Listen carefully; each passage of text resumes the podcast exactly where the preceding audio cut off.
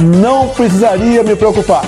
Nada sentiria ou seria, quando muito, acometido de uma gripezinha ou resfriadinho, como bem disse aquele conhecido médico daquela conhecida televisão.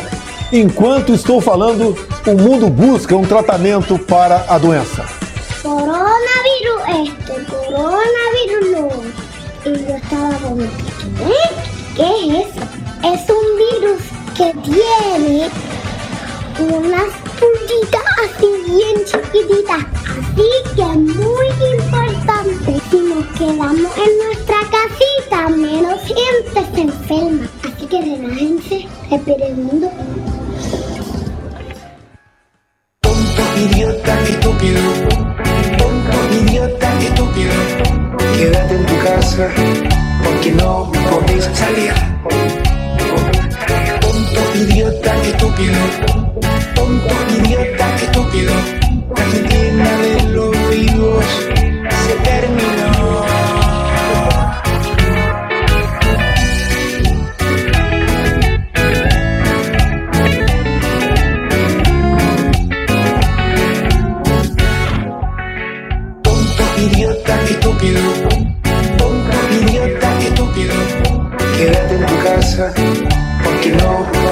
salir. Tonto, idiota, estúpido.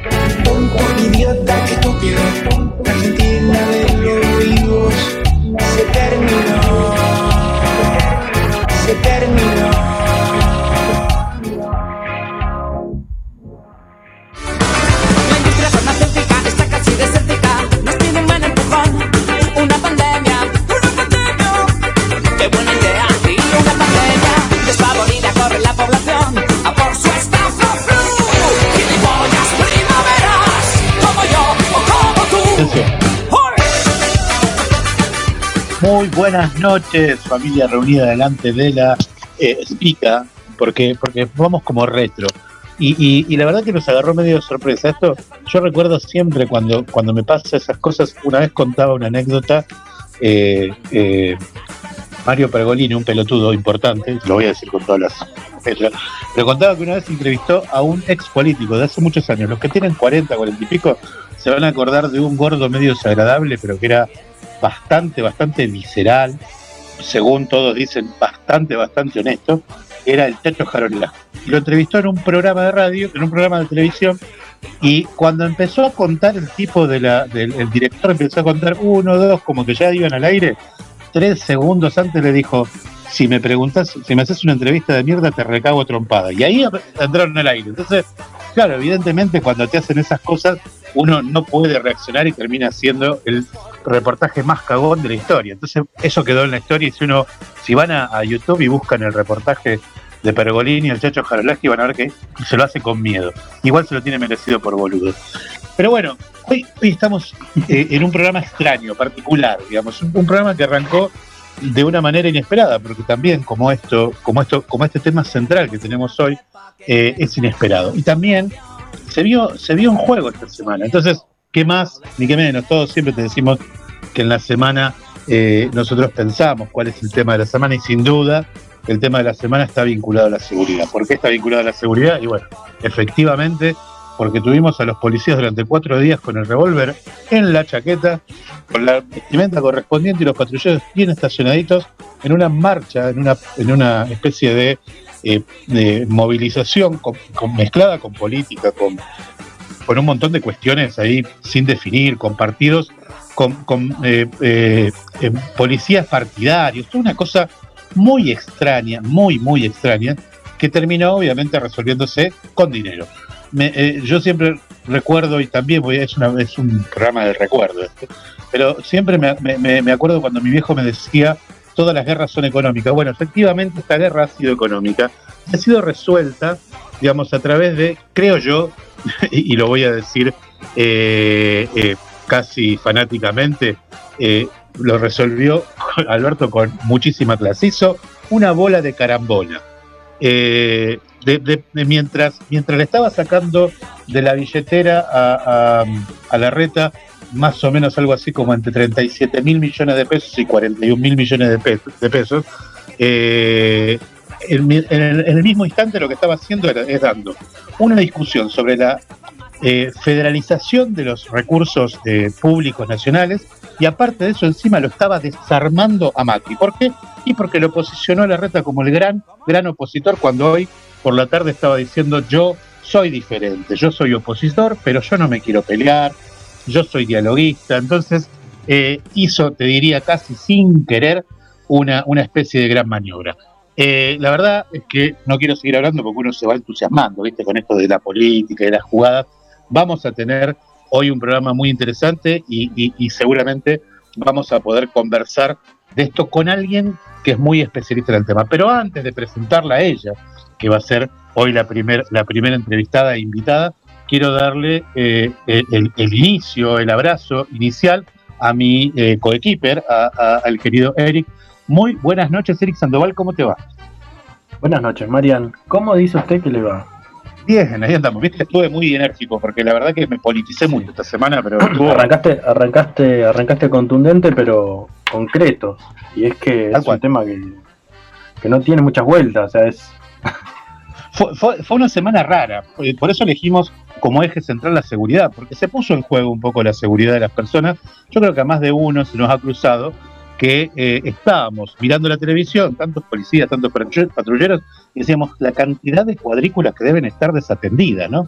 Y después, por otro lado, mirábamos cuestiones raras, como policías llorando o un policía que se subió a una antena. Y que, y que yo quiero, y esto lo, lo hago propio, yo lo vi en un momento que estaba como cagando de la risa con el amigo que lo subió a, rescatar. La verdad que toda una cuestión extraña. Y como no lo entiendo muy bien, porque la verdad que no soy un gran especialista en seguridad, fuimos a, a la fuente, fuimos al lugar que creo que nos puede garantizar eh, tener por lo menos el dato certero. Estamos hablando de que invitamos hoy a que nos acompañe un ratito por lo menos a Sandra Raggio, ella es directora general de eh, la Comisión por la Memoria de la Provincia de Buenos Aires, de la provincia, de la Comisión Provincial por la Memoria, eh, que estuvieron obviamente muy, muy atentos y muy, muy expectantes con lo que pasaba y aparte de eso sé que han, eh, se han expresado al respecto. Así que bienvenida Sandra, muchas gracias por subirte al año de la pandemia y te agradezco tu visita. Hola, ¿qué tal? ¿Cómo están? Buenas noches. Sí, una semana difícil. Un- Una semana compleja, como decíamos, y, y- y en realidad queremos, queremos que, que nos, cueste, nos cuentes tu opinión. Hoy estamos hablando afortunadamente luego de que eh, en un principio se inició, a mi entender, un proceso de resolución de este conflicto inicial, pero que obviamente, primero que deja una cantidad de matices interesantes que analizar, y segundo, la cuestión si está resuelto o no está resuelto. Sí, depende qué sea lo que deba resolverse, digamos, ¿no? Bueno, si lo que se pretendió resolver es un- una expresión particular de las policías en el, despliegue del espacio público, ¿no? En esa, en esa presencia tan inquietante, rodeando primero mm, la casa del gobernador y después cuando se trasladaron a la protesta se- se- también se localizó en Olivos frente a la residencia del presidente, digamos. Bueno, de alguna manera eso hoy es un conflicto que se ha disipado, digamos, en, en- en esa expresión. Ahora, lejos está de resolverse el problema de la seguridad en la provincia de Buenos Aires y de lo que podemos pensar más específicamente el problema de la bonaerense, De la bonaerense, la policía bonaerense, digamos, ¿no?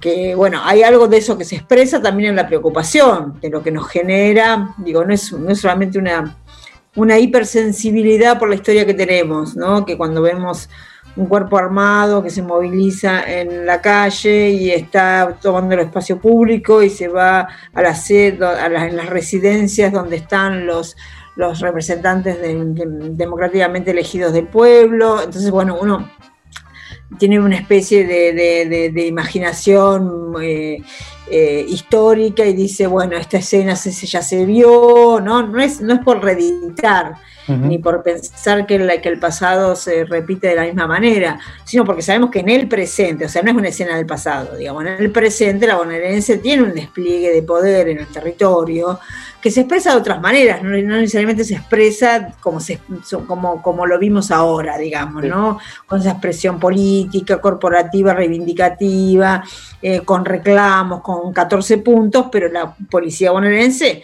digo, ahí no estamos descubriendo nada, tienen en el territorio un poder muy grande que se expresa cotidianamente. Cuando la bonaerense no tiene ingresos suficientes en, su, en sus saberes legales, sabemos de la existencia de casas ilegales de recaudación de la bonaerense. O sea, yo no estoy descubriendo nada ni revelando un secreto eh, que nadie sabe. Todos lo sabemos, una especie de, de verdad casi popular, pero que uno no lo escucha cuando, eh, cuando se habla de las políticas de seguridad y lo que hay que, desarticular. Es una especie de, algo que sabemos todos, pero de, la que, de lo que públicamente nadie habla, digo, ¿no? no yo no, he escuchado a muchos funcionarios hablar de esto, lo que es la recaudación, recaudación ilegal de la policía.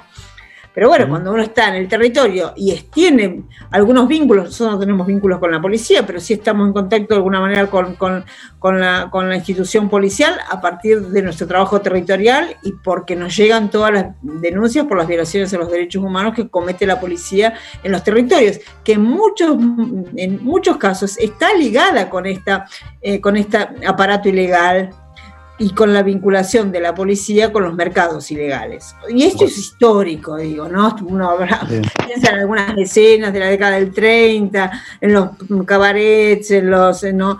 En lo, que son los, los, que son los consumos ilegales, etcétera, y siempre estaba esa escena de la policía recaudando, ¿no? pagando la, teniendo que pagarle la colma a la policía, bueno, todo toda esa cuestión. Todo, ese circuito, ese circuito que quienes no estamos tampoco en la, en la cocina de la bonaerense, sabemos que existe un jefe de calle, sabemos que existe eh, alguien que recauda para alguien, para un, para un, para un, eh, digamos, eh, eh, eh, digamos, capitán o para algún eh, comisario de una, de una comisaría. Y también, y, a ver, porque en esto de lo que vos decías quiero recalcar y, transformarte en una pregunta.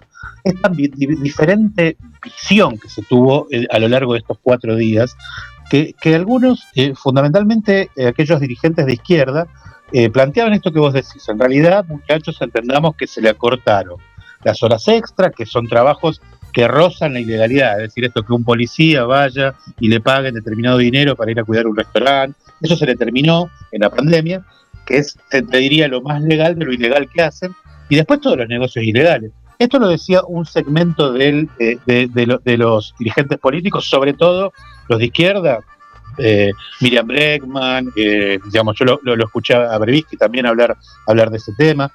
Después eh, el resto hablaba, bueno, tranquilos, que no está amenazada la, institucionalidad, como que nos iban diciendo qué mirar, y la realidad es que todo lo que pensamos es qué peligro la policía bonaerense armada, en, mil policías bonaerense armados en una esquina, de momento puede ser una masacre, o 100 en la puerta de, de Olivo. La realidad es que no, no parece como que nos van direccionando un poco el discurso y la mirada tiene que ver con que lo que todos nos nos preocupaba era que la bonaerense estuviera en esa situación. Quizás, vuelvo a decir, si eran maestros en situación amenazante o, o enfermeros en situación amenazante, era distinto el planteo, ¿no? O sea. No, claro, porque hay algo que me parece que hay que registrar, es que si bien hay una, especie de, discurso esquizofrénico, ¿no? De pedimos más policía porque la policía es lo que nos garantiza la seguridad y por otro lado le tenemos miedo a la policía. Claro. Le tenemos miedo a la policía y le tenemos desconfianza a la policía. Y suponemos cuando hay algún mercado ilegal en el territorio, en el barrio, sabemos que mm, la policía está, dando vueltas. Está dando vueltas. Uno dice, bueno, mirá, ahí hay una hay un lugar donde se distribuye las, sustancias ilegales en el barrio y, eh, vemos que la policía anda por ahí y nunca va a ese lugar, capaz que va a otros y a otros, pero a ese lugar no llega nunca. Entonces, bueno, es casi una, que todo, si todo el mundo sabe dónde se vende, mm, eh, eh, digamos, eh, droga en un barrio, y la policía también, digo, ¿no? Sin embargo, no pasa nada, ¿no? Eso, yo vivo en un barrio, no vivo, o sea, no, lo que pasa acá cuatro o cinco cuadras y que todos los vecinos decimos, digamos. Nosotros somos de Avellaneda, de zona sur, así que imagínate que, que la realidad de la policía bonaerense a nosotros nos toca y en muchos casos yo, yo hice un, posteo y acá sí me hago 100% cargo, de que, de que a veces no nos creemos, los que somos de determinada generación, hay cosas que no terminamos de creernos, porque hemos sufrido la bonaerense, digamos, eh, parándote, pegándote, eh, no sé, violentándote o, una actitud soberbia si estabas en la calle o manifestándote o simplemente caminando por la calle. digamos, lo que somos, te diría, entre 20 y pico y 40 años, hemos pasado o hemos sufrido quizás la, una de las peores etapas. Pero, pero, pero también, digamos, una, una de las preguntas que, que, que surge en esto es, es eh, y, yo también apelo a cosas que fui escuchando esta semana y que me, llamaron mucho la atención, ¿era necesario o es necesario en la Argentina discutir eh, nunca más? Nunca más es nunca más. Entonces, ¿Es necesario? ¿Realmente estam- estamos dudando con esa posición o es parte de un discurso que se fue instalando y fue creciendo? Sí, a mí me parece que bueno, que el, el el nunca más siempre fue una- una- una- un enunciado o un mandato retórico, digamos, ¿no? Eh, Pero lo cierto es que si uno piensa en la región, porque Sí. no, no, nosotros estamos acá en Argentina y estamos en Chile, Bolivia, eh, Brasil, Uruguay, digo, ¿no? Lo- Hoy lo- Colombia, hoy Colombia, por ejemplo. Colombia, y bueno, eh, Ecuador, digo, ¿no? Sí, sí. Eh, Paraguay, ¿no? Eh, sí. Bueno, o sea, no, no, no fueron golpes de Estado eh, como, como fueron los de la década del 70 en el Cono Sur o como Claro. fueron los procesos de genocidio en Centroamérica. Pero bueno, hay una, una, una un- posibilidad de, de accionar de grupos de poder que no, no son, eh, digamos, las mayorías, que no tienen profundamente el, el brazo armado fueron las policías, digamos, de esa derecha, de esa Sí. derecha destituyente. Entonces me parece que eso, yo no digo que la bonaerense sea eso, lo que digo es que la bonaerense no es solamente un cuerpo policial desprofesionalizado, eh, con, con- de mala, con mala maña, con prácticas que tienen que ver con su falta de entrenamiento, desprofesionalización o porque su vínculo con el delito. La corporación policial es una corporación que juega en política, digamos, que ha jugado en política, digo, ¿no? Que tiene comisarios que son muy poderosos, que tienen muchos vínculos con la justicia, muchos miembros de la Corte Suprema de la provincia de Buenos Aires tienen, han sido de la fuerza policial, han estado al mando de los de las de las de las fuerzas policiales en su momento en las distintas gestiones de los gobiernos provinciales la policía tiene una trama con el poder por el poder judicial muy importante incluso nosotros Sí, hablamos sí, de la, familia. sí. judicial policial fiscales que están casados con, con- con comisarias o fiscales mujeres que están casadas con comisarios eso hay un montón Y digamos y, hay un y- entramado y ahí. lo vista, y lo vista que comparten cenas y, y, y- y almuerzos y, Y sé yo con cual, y fiscales no- y, comisarios.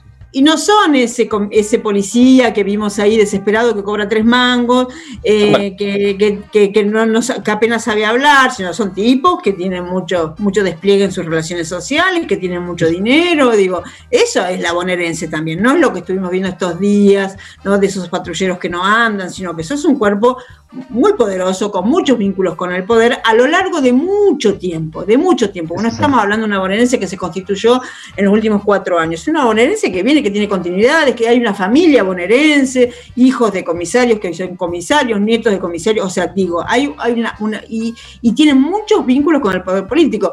Solo pensar, por ejemplo, en la provincia de Buenos Aires en la década del 70, cuando Calabró, cuando muchos de los, de los, de los gobiernos de la tendencia en las distintas provincias, Córdoba, Salta con Rigone, la provincia de Buenos Aires con, con, con, con Videgain, digo, eh, bueno, los golpes los dieron las policías acá, pero- asesinaron a Trosler, que era el jefe de la policía puesto por Videgain, y después vino la derecha peronista de la mano de Calabró, y ahí estaba la bonaerense jugando en política. Sabemos lo que pasó en el, tra- en el territorio, tanto en la hiperinflación como en el 2001, cómo operó la Ujú. bonaerense en el territorio, en la construcción de los saqueos, en la, en la conducción de esa conflictividad social. Así que la, la bonaerense no es un- una, ¿no? Un- un- un- una, Un- un- una- víctima. Una víctima. no, una víctima o una, una fuerza de, de, de, de, de- desarropado sin uniforme Sí, sí. que anda No, así no, no.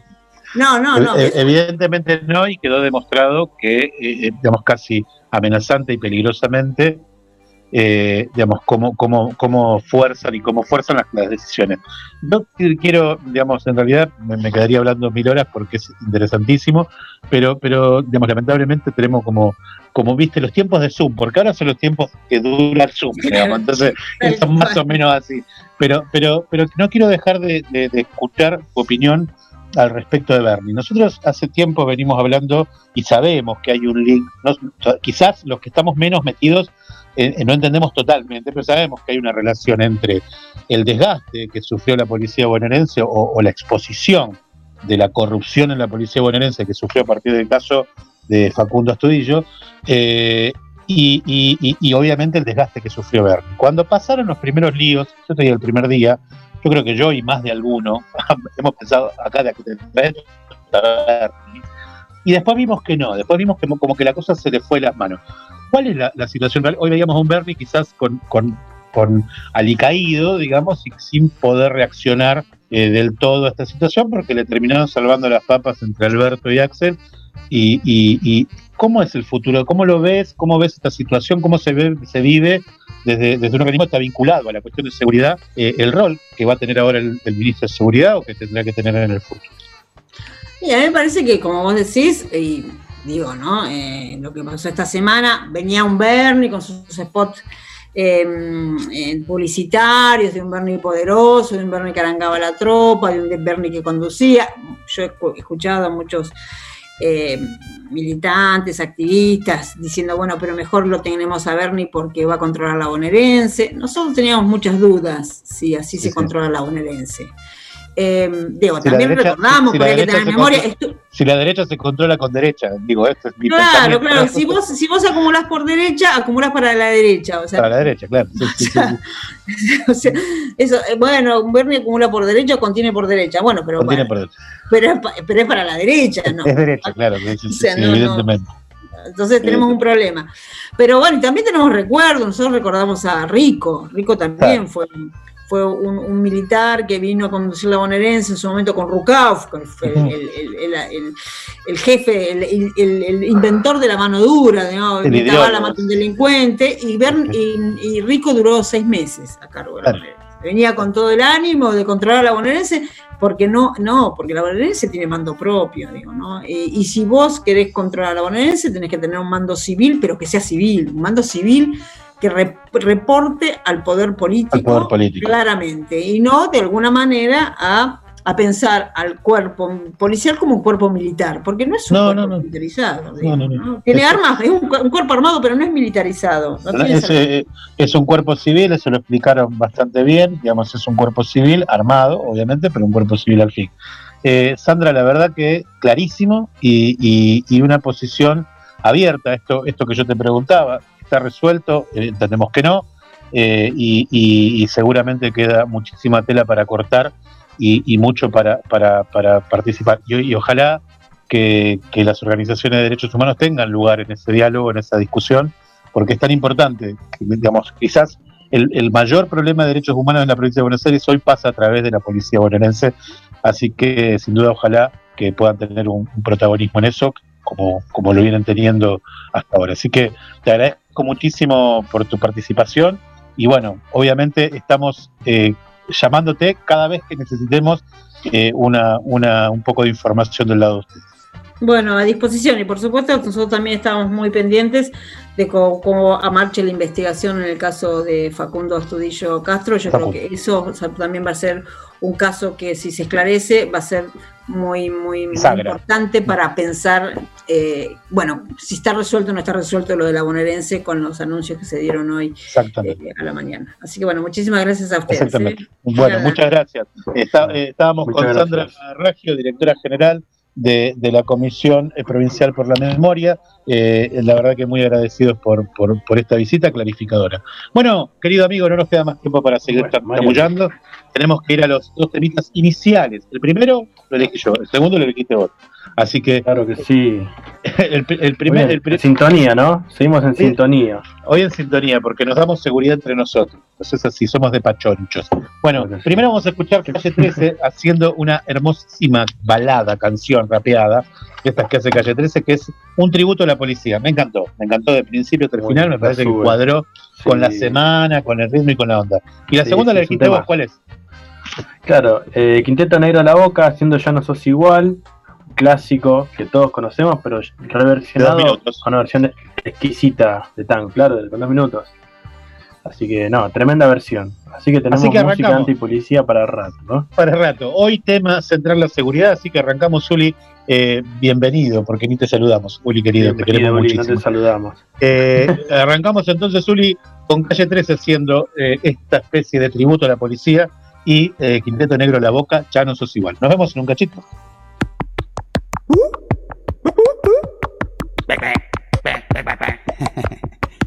Estás caliente, canallón. Oye, esto es para todos los policías que se portan mal. Para los que se porten bien, pues están tranquilos. Los que se portan mal, esto es para ustedes.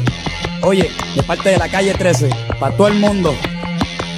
A fuego, dile. Hoy le voy a rendir tributo al que se graduó del instituto a prueba de bruto. Con su casco y con su chaqueta, botas negras, uniforme azul con dos baquetas, modelando en su motocicleta. Por ahí va el policía analfabeta repartiendo galletas con cara de padrastro abusivo. Un orangután con cerebro primitivo, amante de partir costillas con macana. Es más puerco que un blanquito racista de Luisiana con su barriga barraca. En las tetas engancha su placa. Aquí te traigo veneno de rata. A ti te dedico todo lo que dice mi libreta. A ti mismo, el que mató a mi hermano Cristo fue el puñeta. El mismo que le partió las muñecas. El mismo que allá adentro va a tener que cuadrar con los.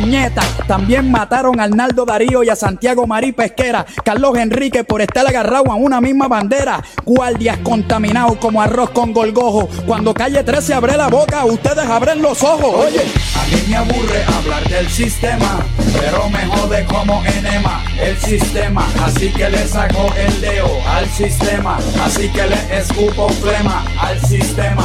A mí me aburre hablar del sistema, pero me jode como enema el sistema. Así que le saco el dedo al sistema, así que le escupo flema al sistema. 1, 2, 3, 4, 5, 6, 7. Se me soltó la lengua, está sin dueña, realenga. Pero estoy preparado para lo que venga. Estoy dispuesto a escupir saliva, a hacer una huelga masiva frente a la cabrona asamblea fucking legislativa. Ahí viene calle 13 de nuevo, ojalá y que se muera. Viene con otro querido FBI, cambio y fuera. Que se joda mientras yo esté vivo, voy a seguir escribiendo canciones. Y más cuando a un policía asesino lo mandan de vacaciones. Si yo fuera gobernador, le daría a los guardias pistolas de agua. Y en vez de una chaqueta, prueba balas, un paraguas. Los metería en un ring de lucha libre para que me demuestren su fortaleza. Y que Abdullah de Burcher los parta con el tenedor en la cabeza. Pero esto no se trata de hacerle daño a un ser humano, ni de cómo te gustaría verle la boca llena de gusano. Se trata de que hay que estar psicológicamente mal de la mente para matar gente sin razón como en el Medio Oriente con los fucking gringos. Se trata de que a mí me importa un pingo usar palabras de domingo para comunicarle al continente, el norte, el sur y el centro que Puerto Rico quiera a los asesinos adentro, en el hoyo sin que le dé el sol, sin que le dé el viento. A mí me aburre hablar del sistema, pero me jode como enema el sistema. Así que le saco el dedo al sistema, así que le escupo flema al sistema. A mí me aburre hablar del sistema, pero me jode como enema el sistema. Así que le saco el dedo al sistema, así que le escupo flema al sistema. Oye, yo sé que hay policías responsables y hay policías irresponsables. A los irresponsables que mataron a Miguel Cáceres, Antonia Martínez, a mi hermano Christopher. Yo sé que allá arriba la sigue sacando por los 400, mi hermano. A toda la gente inocente que ha asesinado el mismo sistema. A los policías, no se olviden que los celulares ahora tienen camaritas. Los estamos grabando. Oye, calle 13.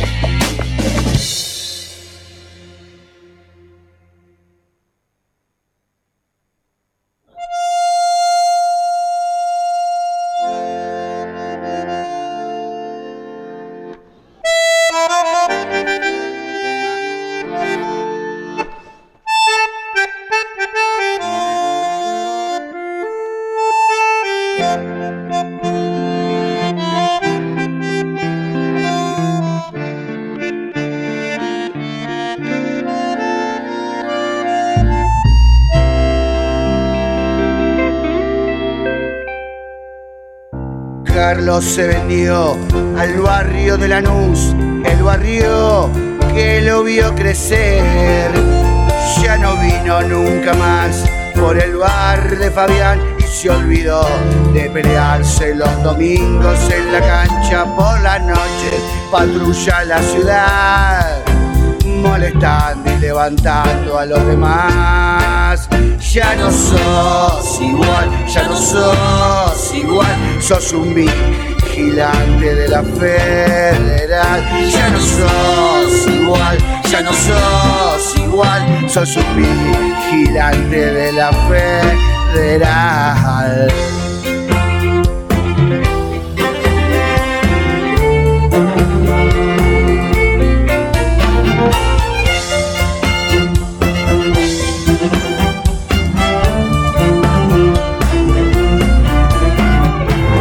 Se dejó crecer el bigote y tiene una nueve para él. Ya no vino nunca más por el bar de Fabián y se olvidó de pelearse los domingos en la cancha. Por las noches patrulla la ciudad, levantando y molestando a los demás.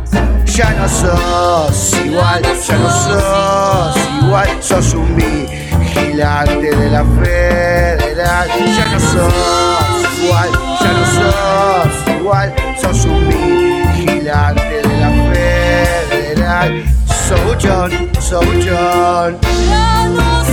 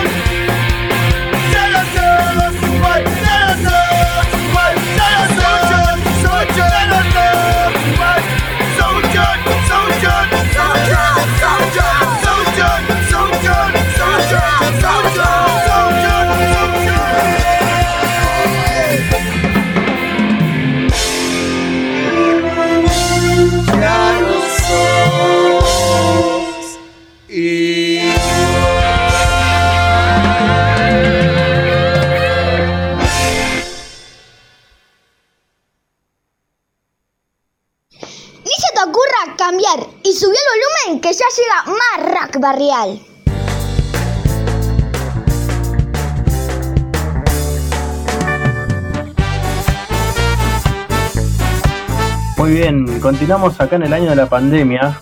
Tremenda versión del Quinteto Negro La Boca que pronto, pronto van a estar acá, ¿eh? Ahí activando el aire. Impresionante. Este, muy bueno, muy bueno. Bandaza. Che, tenemos un par de saluditos. Este, quiero mandar un saludo a Marquitos, eh, la está ahí agitando los grupos, a Gaviota, está Nico de Bombo Jack también, muy atento a la radio y opinando. Gracias Nico por estar del otro lado. Eh, le agradecemos también a Chula que se conectó recién y me mandó, me mandó un mensajito. También a Leandro Castelot que nos está escuchando. Le mandamos un abrazo. Vamos. A Dieguito, a Dieguito allá desde, creo que está en Espeleta ahora ese muchacho, así que le mandamos un abra- un abrazo grande y también, y también queremos, queremos saludar al loco Leo, al loco Leo que nos, que nos está, nos está saludando también. Un abrazo grande loco Leo que me mandó un videito de Fuerza Puta. Sé que están Es una masa. Leo Fuerza una Puta es una canción dedicada a la policía, también muy buena, Muy con un gran relato Sí, sí. de, ese- de ese urbano, así que lo saludamos. La Bueno, de Herley. La comisaría de Herley. Bueno, el mejor momento de la noche, quizás. Esto es como digo siempre, si estuviéramos en el Personal Fest, este sería el mainstream, el escenario principal. En el escenario principal, a esta hora, más o menos tipo 10 y media, toca la banda, la banda principal, central.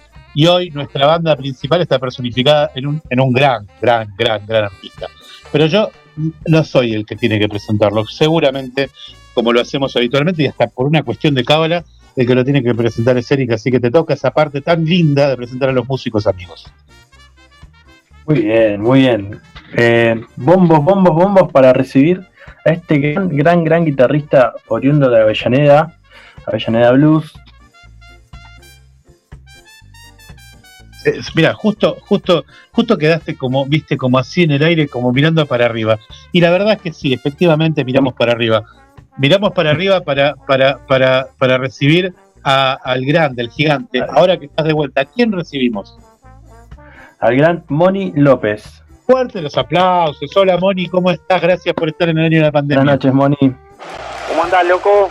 ¿Todo bien? ¿Cómo ¿Se estás? escucha Moni ahí? Yo los escucho. Hola Moni, ¿cómo estás? Bien, bien. Acá guardado Bueno. en la cucha, haciendo... No me da seguridad esto. ahí está Zuli. Ahí está. Hola Moni, ¿nos escuchás ahí? Sí, sí, los escucho.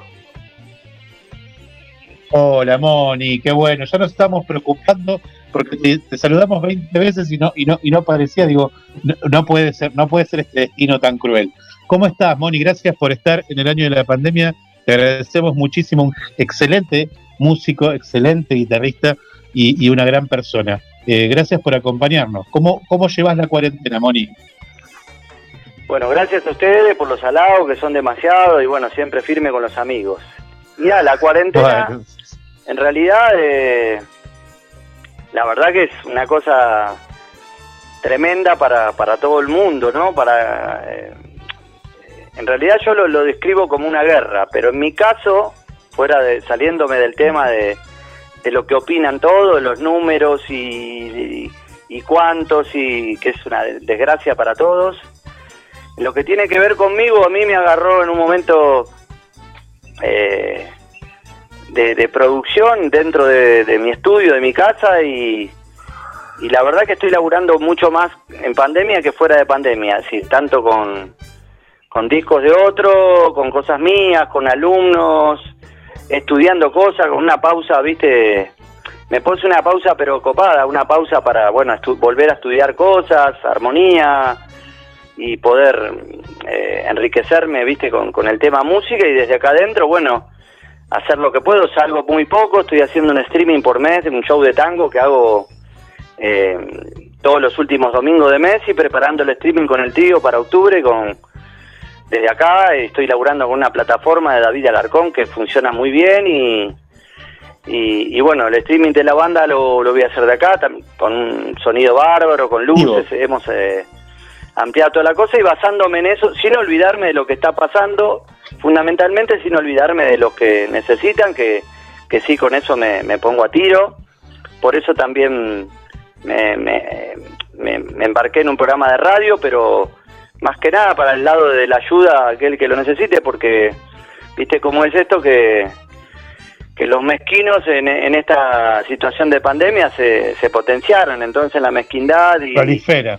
y toda esa Prolifera, cuestión es se hizo mucho más grande. Entonces, eh, yo creo ser un tipo de- de- desde la amistad y desde mi música, estar siempre presente para los que me necesitan y, y bueno, y desde ahí hice cosas, hicimos cosas para el Día del Niño, hicimos cosas para juntar Morphy para gente y, y bueno, y pasando artistas necesarios que en otras radios no se pasan, eso es lo que, básicamente lo que hago en la radio y, y también estoy produciendo uno o dos streaming acá, el de Juan Salinas y el de Lucila Juárez mira. para dentro de un mes también y, y dándoles una mano porque también está la otra carrera de los shows por streaming de los artistas populares que, que se pelean para ver cuántas entradas venden, ¿viste? Tal cual, tal cual. Eric, vos tenías una, Claro. una preguntita Moni- para hacerle Sí, Moni. Este, bueno, ya nos contaste que, que esta cuarentena te agarró con súper, con mucho laburo, súper ahí encerrado en el estudio. Me imagino que el- lo mayor tiempo posible la pasaste en el estudio, ¿no? Con, con todas estas actividades que nos contás. Sí, mira, hoy fue terrible porque me levanté temprano, yo suelo laburar, de, soy docente, ¿viste? De las 12 para arriba. Y... Pero bueno, estaba em- arranqué la pandemia laburando hasta las 6, seis y media de la tarde, dedicándole un día como siempre a entrenar, un rato, una hora. Y bueno, hace dos semanas porque fue pintando, fue pintando y estoy terminando ocho y media. Me meto a las 12, salgo a las ocho y pico del estudio, salgo, como algo y me vuelvo a meter a terminar algunas cosas porque estoy haciendo un disco de, de tango y candombe para una cantante uruguaya muy, muy copada. Eh, Hermoso. Qué hermoso. un- disco de- ¿Cómo se llama la cantante, Moni? ¿Querés de folclore para- compartirlo? La, folclore- la cantante se llama Beatriz Rodríguez, es, es uruguaya, ¿viste? Eh, acá tal vez no, no, no está muy... Pero bueno, es un disco de tango folclore que, que está buenísimo. Eh, bueno, después estuve, estuve haciendo para Laura del Río, que es una cantante de tango acá argentina también.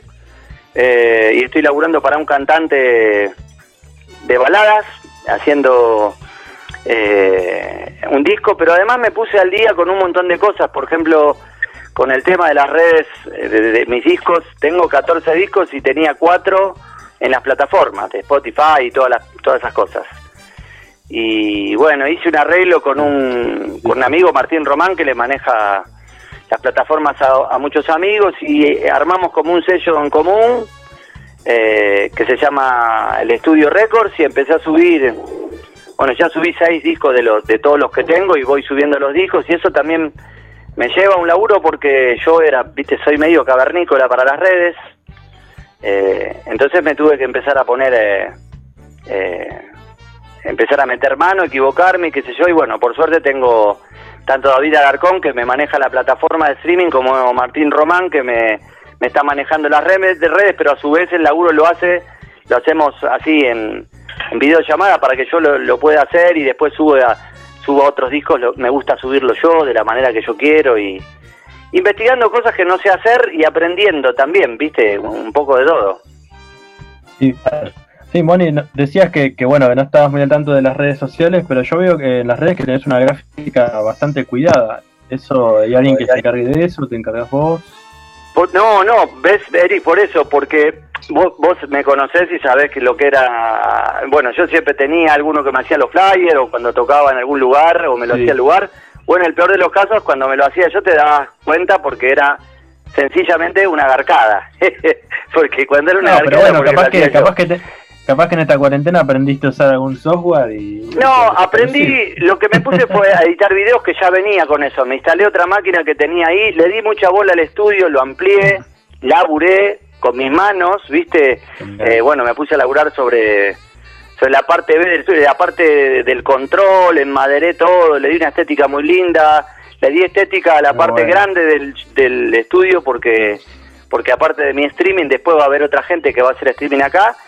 Y me cayó, Muy como bueno en la pandemia salió a la luz un montón de, como te decía antes, mucha mezquindad, mucho egoísmo de la gente, que es obvio, en cualquier situación límite, el odio y todas esas cosas se multiplican. Pero la gente copada se pone más sensible. Y un día me llamó un tipo que, que me escuchaba en la época de Bravo, viste, que se tenía todo mi disco, que yo. Me dice, loco, te puedo hacer una pregunta, no te ofendés después que hablamos dos veces, viste. Dice, ¿quién te maneja la, de los flyers y esas cosas? Digo, mira, la verdad que en épocas de no pandemia a veces me lo manejan los boliches donde toco, a veces lo manejo yo. Me dice, no te enojas, yo me dedico a eso, laburo en una empresa de otra historia, pero yo soy, me dedico a eso. Decir, pero estamos en un problema, estamos en un momento donde yo no puedo pagar, viste, ni un manager, ni... Además dejé de pagarlo, no solo porque no tengo plata, sino porque los managers, los vendedores de show, si me quieren vender, primero le pregunto cuánta plata tienen en el bolsillo, pues, viste, si no, no, no te sirven para nada, te sacan plata. Bueno, pero este loco, la verdad que fue una de las cosas, las mejores cosas que me pasó en la pandemia, porque no solo empezó a hacer mis flyers, empezó a, a decirme cómo y cuándo las fotos, eh, los flyers de la radio, los flyers de los Ah, shows, y además eh, armó una plataforma y él es el que está haciendo las plataformas de streaming y los shows en vivo, que yo los hago desde mi estudio, muy cuidado del sonido, no sé si habrán visto alguno, pero eh, subí algunos pedazos y, y bueno, labura la par mía, Sí, sí, y hicimos como una sociedad, ¿viste? Y la verdad que, y además el mono empezó laburando totalmente, no- en ningún momento en principio me quiso agarrar ni un mango, ¿viste? Cosa que en estos tiempos es una locura. Bueno, después ahora con el streaming sí, yo decidí que él se lleve un porcentaje de, de los shows y porque porque es lo, lo justo, pero nada, en cuanto ve que subo una ficha me dice, loco, ¿me dejas que te caiga pedo? Y me caga pedo, ¿viste? Ya a esta edad, a los 55 años, tengo un 54, voy a cumplir 55, tengo un tipo que me caga pedo, así que no puedo subir fotos. ¿viste? Porque yo cualquier cosa que te agarro la subo, bien, te pero el cuida, no me Moni, deja. te está cuidando, te está cuidando y, y la buena onda trae buena onda siempre. Sí, Moni, no, tengo- tiene la tengo- mejor onda. La verdad que David, tipo, y otro Martín Román, que es quien que me hizo un- una especie de contrato con Route Note, que es una compañía que sube Oh. todo todas las plataformas de Spotify, Amazon, top, eh, labura con todo eso y bueno, ya tengo 14 discos, por lo menos subí 5, ¿viste? Eh, también me enteré que de los discos que tenía en compañías discográficas me estaban cagando. Me enteré un poco de todo, pero bueno, lo agarré para el lado bueno y para la- darle para adelante y laburar sin olvidarme de mis amigos, a quienes puedo ayudar, por eso estoy armé un eh, en la radio me dieron, digamos que acepté que hacer un programa de radio porque al segundo programa metimos 2.500 conectados y bueno, eh, me dice, y loco, pero vos, viste, le digo, vos, vos me tenés que pagar, le digo, al de la radio. ¿Y cómo? eh? Le digo, bueno, vos pasás mucha música, cada dos temas tuyos me pasás uno mío. Bueno, dale, dame los temas tuyos, no, uno mío no. Entonces le barajé 10 artistas, hoy lo hablaba con el Seba. Barajé Alambre, Gadi Papillón, que se fue pero está conmigo, eh, Luis Salinas, Juan Salinas, Más vale que sí. eh, los amigos que a mí me considero amigos, pero además son talentosos y hacen música honesta. Entonces, en la radio donde estoy haciendo el programa, que va los lunes, durante las 24 horas todos los días, suenan los artistas con una rotación que ningún artista tiene en otra radio, porque ni hablar de los populares, los dichos populares, ¿viste? Los que, que están en la tele. Es, es, es la misma foto de siempre. Moni, eh, aprovechando, digamos, primero te quiero, te quiero hacer un mimo, ¿viste? Esto viene mimo, después viene eh, el, el- el- un, un- como una- un mangueo y después la pregunta. Pero el mimo es, Dale. te quiero, te quiero transmitir que Marquito Suer eh, manda un aguante Moni, también lo hace Giselle, toda gente de la fondita, gente que, que vos eh, has eh, deleitado quizás con un poco de, de esa buena música que haces con el trío y también con el tango, digamos, son dos formatos que, que, has, que has- usado, tocado en la fondita, Eh, y también Mirella, desde Malvinas Argentinas, que te conoce y está mandándote también un saludo eh, y un aguante, Moni, eh, que te están escuchando. Esto es un poco el mismo, nosotros generalmente eh, tratamos de contarles todos los lo que nos va llegando cuando lo vemos, ¿viste? Porque a veces, no digo que hay mucho, de paso te, te agrego algo al mismo. Primero, saludarlos con un abrazo grande a la distancia, que se cuiden mucho. Y ya que nombraste a la fondita, hoy, viste que yo soy, yo me, me pongo medio verde cuando pasan cosas así. En el acto subí un video, no sé si me pasé de rojo o no, pero sé que el Seba y la fondita están pasando por un momento jodido con unas cuestiones de, de dinero, porque las cosas se hablan Sí. claras. Eh, Sí, sí, sí, sí. y bueno, saqué un video y, y- y publiqué el afiche y bueno, nada, creo que ahora tenemos que hacer de cuenta los que podemos, lo que podemos más, lo que podemos menos, lo que podemos un poquito, eh, meternos ahí en el mercado pago y hacer de cuenta que nos tomamos un par de birras o algo e ir ayudando a Seba para que esto se abra, porque esto va a pasar y vamos a volver a tocar, entonces eh, nadie se puede hacer el sonso y tenemos que cooperar, loco, es así de corta. Eh, es así. por eso subí el video, subí eso y aprovecho a toda esta gente que, por lo menos, bueno, yo lo subí, por lo menos 10, 20 personas en un ratito ya lo habían compartido. Eh, yo tengo, sé que hay mucha gente de la que tengo yo que va a ayudar, pero siempre es necesario que seamos muchos. Sí, tal cual, Moni, es muy importante Gracias, esa cruzada eh, y tenía que ver un poco la pregunta con eso.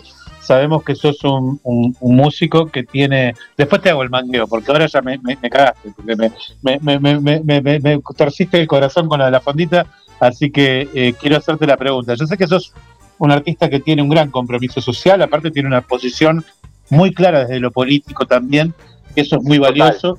Eh, ¿cómo, ves, eh, ¿Cómo ves la situación eh, eh, en líneas generales? Y, te lo voy a hacer concreto con esta, este rol que ha tomado un poco la, la- la- la oposición, porque este tema, hoy, hoy el, eje central es la seguridad.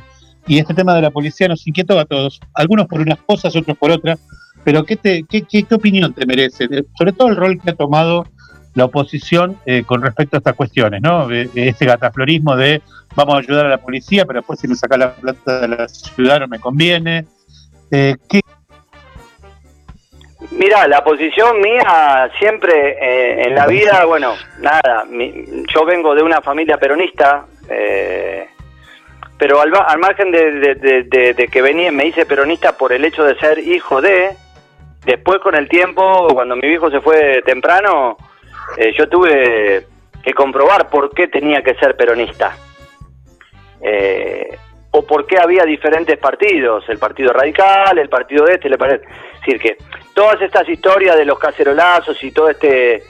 eh, esta junta de supuestamente macristas o pro, que yo que no sé, yo quisiera saber algún día que me expliquen cuáles son las bases de esos partidos políticos, de dónde vienen, qué formación tienen, después podría discutir con esos tipos. en tanto y en cuanto yo con un radical de, de la vieja época me puedo sentar a discutir porque en mi casa la han cagado balazo 20 veces porque mi viejo estaba en el peronismo pero nunca eh, le puso una bomba a nadie, entonces sé de qué se trata. Ahora, todo esto que viene pasando, esto, me sorprende la velocidad con que vino, ¿me entendés? Pero no me sorprende la cuchillada trapera de los tipos que organizan lo de la policía, la la- ver la tele, que la veo bastante poco, pero la veo porque como de grande estudié boxeo me, y siempre me dijeron que tengo que tener una mirada periférica y no distraerme de lo que tengo al lado ni, ni los que tengo atrás. Eh, Yo sé que los tipos están esperando para la puñalada, ¿viste? Y los que menos te esperás, como tipos como Dualde, gente eh, totalmente nefasta que tiró. Se viene sucediendo hace dos meses, de dos meses para acá, entre medio de una pandemia, que es un lugar fenomenal para, para atacar al débil, se vienen gestando un montón de cosas. eh, al margen de, de, de- de 30, 40 o 200 locos que van a quemar barbijos o, o- o mañana creo que pasado hacen una nueva marcha. Eh, no me sorprende nada, ¿viste? De la derecha repulsiva, del gorilismo, de toda esa gente no me, no me sorprende nada porque, porque están hechos en base a odio. Si yo discuto con un tipo que tiene bases radicales de hace unos años, por ahí puedo discutir porque tiene un tipo que fue, qué sé yo, de, de- de- de- de la mano de Alfonsino, de Ilía, yo no es que sea un tipo viejo, pero algo entiendo, ¿viste? Pero un tipo que puede llegar mínimamente a apoyar o, o- o decir, o, o- yo con un tipo, la verdad que con un tipo que, que apoya lo que hace Caseros o que apoya lo que dice eh, este otro señor que me parecía un actor digno, eh, mirándolo bien me pasa como en la música, yo no creo que, que los malos tipos, las malas personas puedan tocar bien. Es decir, tocar bien no tiene que ver con tocar técnicamente bien. Si vos tenés un- un alma linda, lo que tocas va a sonar lindo. Si sos una mierda de persona, hablando- cuando tocas en algún de- momento se nota. Estamos hablando de Luis, de Luis Brandoni, que después de, de una, de una excelente carrera como actor, terminó estrellándose contra un guarray cuando empezó a definir y hablar de política, ¿no? Está clarísimo. Sí, la verdad que yo, viste, el, el éxito de una gran carrera como actor y el éxito de cuántas películas hizo y qué sé yo, la verdad que mucho no, a mí no me dice un carajo, porque a la hora de, de comprometerse, eh, qué sé yo, a mí me parece que le sale bien el personaje que hizo en Esperando la Carroza, que es el, el desprecio por el, el que tiene menos. Ese personaje le, le- Claro. le sale muy bien y, y analizando las cosas con el tiempo, porque yo no soy fanático, me doy cuenta que el tipo los mejores papeles que le salen son esos, ¿viste? Después me- me- los demás papeles suenan parecidos. Sí, me, me gustan actores que no son, por ahí no son tan populares, eh, pero cuando cuando hace, yo qué sé yo, Gerardo Romano no está muy bien visto, pero yo lo veo actuar y el chabón puede actuar de cualquier cosa. Eh, Sí, y claro, sí. porque en la vida es comprometido. Entonces se puede comprometer con los personajes. Yo no creo que le salga bien un, porcena- un personaje de, de, de- de un tipo que lucha, a- estamos hablando de Brandoni, ¿no? Un tipo que lucha por la igualdad Sí, sí, o sí. algo, no creo que le saldría bien ese personaje. Por algo no se lo habrán dado en su carrera, porque no le hubiese salido bien, y eso demuestra que no era tan gran actor como a mí me parecía. Eso es lo que a mí, a la larga, con los artistas, sean músicos o actores, me, me suele pasar. Cuando los conozco como personas, ahí ya los empiezo a escuchar de otra manera y, y algunos, después de conocerlos, eh, he dejado de escucharlos.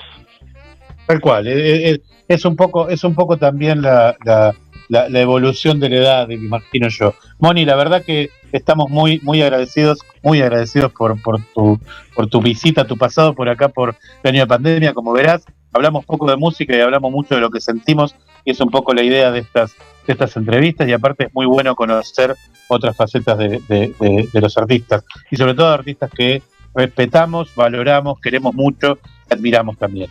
Eh, el, el- pedido, el pedido eh, cortito que quería hacerte es cuando podamos hacer, nosotros estamos con un formato que lo estamos inaugurando el próximo 19 de, de- de este mes de septiembre, vamos a hacer unas especies de vivos pandémicos, que son los, los shows que vamos a hacer los días sábados, así que después si podemos combinar para en algún momento hacer uno con Moni Seguro López, la porque verdad que estoy sería en un deuda. placer. Es decir, hoy vamos Sería a un hacer un placer. acustiquito y, y bueno, yo hago el, el streaming en octubre, así que nada, lo hacemos. Lo hacemos Eh, después de eso para, para no solapar, solapar ese laburo. Eh, te agradecemos muchísimo, Moni, y te vamos a despedir por un rato, porque seguramente en algún otro programa vamos a volver a, a llamarte y ojalá nos podamos encontrar pronto en el estudio para que vengas con la guitarra y toquemos algo. Eh, Gracias, Eric. Nada que agradecer porque lo que hacen ustedes hoy, las radios de este tipo, son fundamentales. Y además, creo que, y con esto te dejo y los dejo seguir haciendo el programa, es un momento para que los artistas de cualquier ámbito que sean, músico, guitarrista, actor eh, eh, de circo, salgan a hablar. A mí hoy me interesa más salir a hablar, primero para que los buenos sepan de qué lado estoy y que los malos sepan de qué lado estoy. Después de tocar la guitarrita y cantarme unos temas, lo puedo hacer en cualquier momento. Esta semana me he pasado haciendo notas y algunas volteándolas porque me decían, che, Moni, no hables mucho, toca. Por ejemplo, Radio Mitre, y dije, bueno, no, no quiero hacer la nota porque es un momento para hablar. Y me parece que los grandes, los populares tendrían que hablar ahora, es el momento. Totalmente Te de acuerdo, Moni. agradecemos mucho, Moni. Eh, nos vamos entonces a la. Hacemos tema, un tema de Moni López, trío que está espectacular. Se llama Estoy bien. Feel. Good. Feel Good es, es el, el, el- I Feel Good, el, gran- el grandioso tema de, de, de- de James Brown, pero una versión en castellano que la rompe y está genial, muy bien interpretada. Así que nos vamos a la tanda con ese temita. Gracias, Moni, y nos Gracias vemos en un ratito. Nos escuchamos. Estoy bien, sabía que podía. Estoy bien, sabía que podía.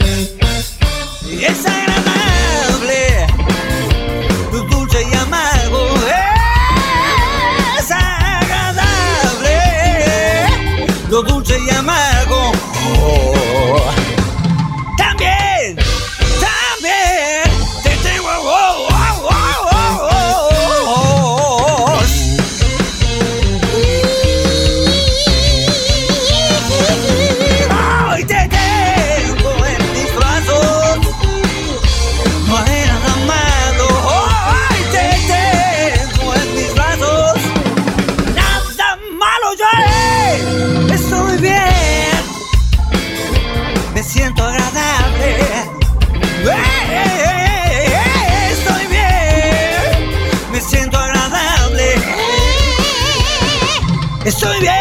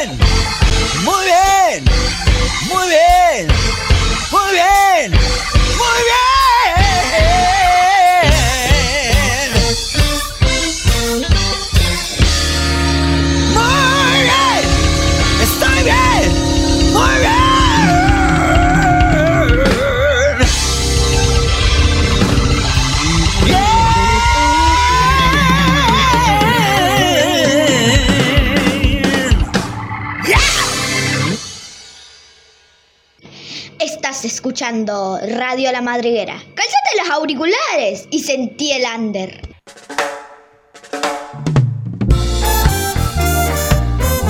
Qué lindo que es esa radio, qué bueno que estás, eh, es esa radio, y sobre todo en este proyecto maravilloso, hermoso, que es Radio La Madriguera.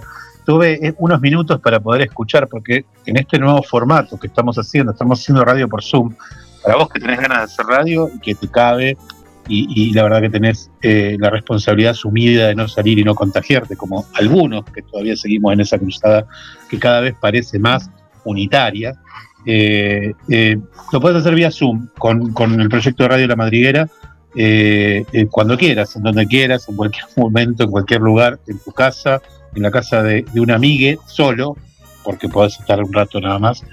Lo único que necesitas es un poquito de internet y, y ganas de hacer radio y de decir cosas y de contar cosas. Eric, entramos en el bloque número 3, creo, ¿no? Sí. 3, número 3, exactamente. Este bloque se llama El arte que cura y está auspiciada por las chicas de Enconcharte, que ya saben, como salió toda la semana, las pueden buscar en todas las redes sociales. Como el Facebook, Chula dice, Instagram. ¿por qué te reís? ¿Por qué te reís? Porque Chula- al Chula le gusta, como decís, como en con. A ver, decirle vuelta. ¿Te gusta como digo Enconcharte? Muy bien, Sí, porque vos estás, estás. No, me preguntó cómo hiciste, me preguntó cómo hiciste, cómo haces para decirlo no- sin reírte. Estoy practicando mucho, chula. Sí, sí, Bueno, querido, Mariano- hay, hay que estudiar. Hay que estudiar, viejo. Mariano, entonces, ¿de qué vamos a hablar en este espacio del arte que cura? Contanos.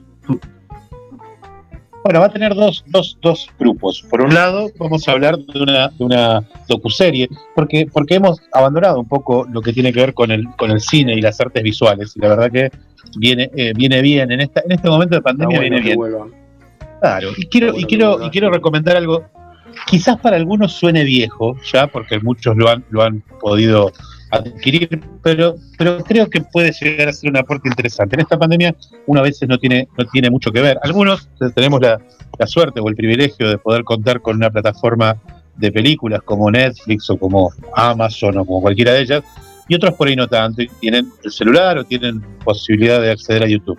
Entonces hay una docuserie que es muy, muy interesante que se llama eh, Aislados, que está hecho, está hecho íntegramente en, en- en aislamiento.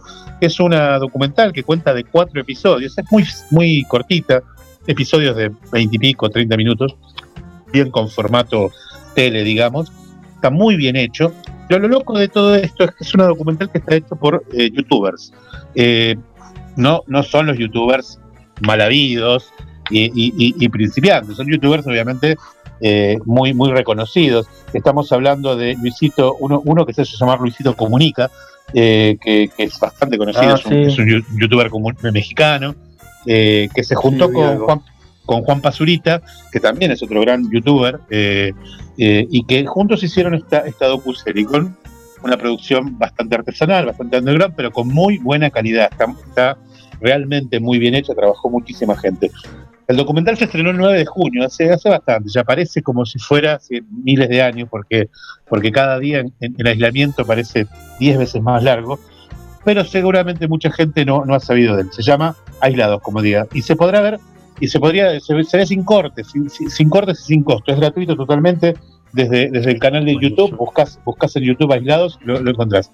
Eh, el, el documental se pregunta por el origen del virus, cómo se propagó y afectó a la sociedad desde múltiples, múltiples perspecti- perspectivas. O sea, va, va viajando por distintos youtubers del planeta, youtubers, músicos y demás, ahora te voy a decir algunos de los que participan, y van contando la situación, mostrando imágenes, fotos, eh, fotografías de las calles vacías. Esto está pensado, piense- pensemos que está hecho sobre todo con muchas imágenes de Europa y de México, en el momento más crítico de la, de la, de la, de la cuarentena o del aislamiento, cuando no había gente en la calle. Hoy ya esa, esa postal cambió bastante, pero es muy interesante ver y analizar lo que les pasa a aquellos, aquellos que están todo el día en la, en la computadora, gente que generalmente la, su vida social pasa por, la, por, por internet y no pasa por el, por, digamos, tanto como quizás los de otra generación por, por el contacto estrecho, digamos, ¿no?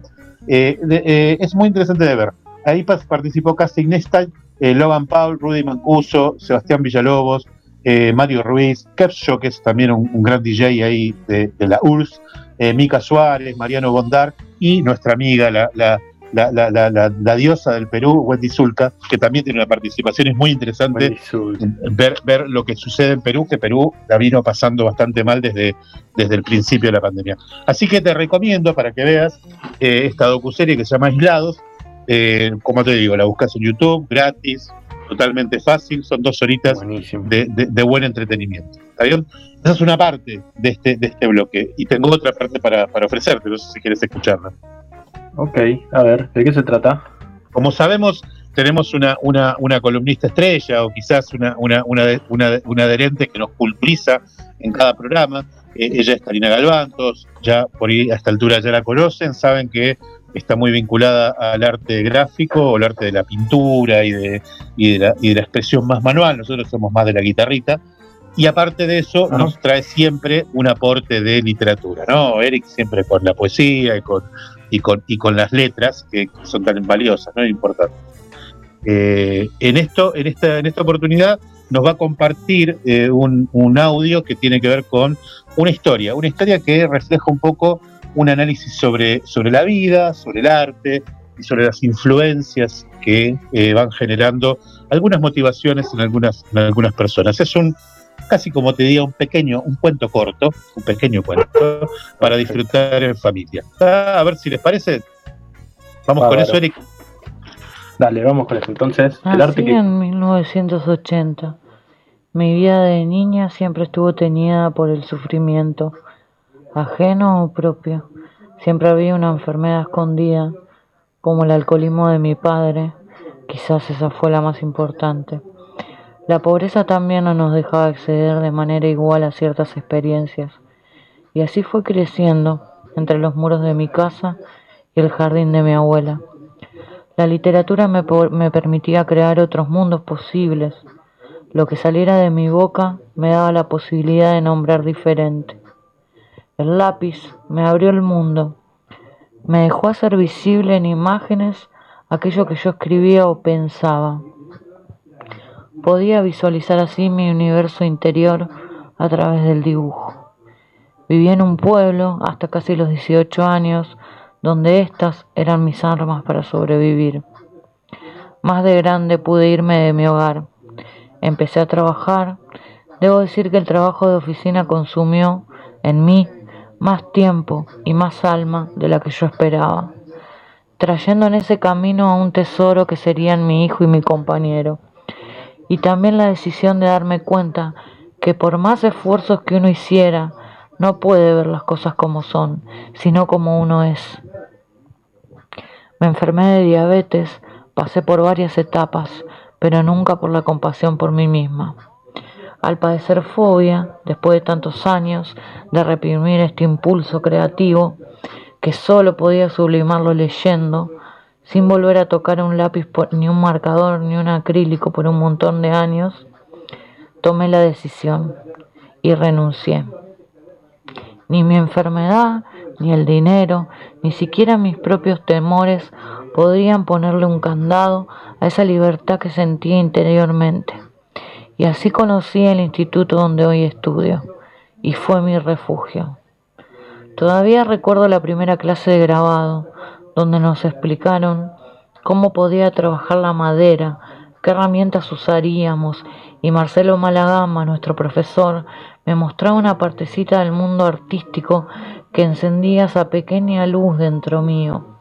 Me pareció maravilloso que al no ser habilidosa como la academia lo pide, pudiera pasar ese dibujo a una madera y trabajarla con mis manos, que las herramientas pudieran dar forma a eso, a las palabras.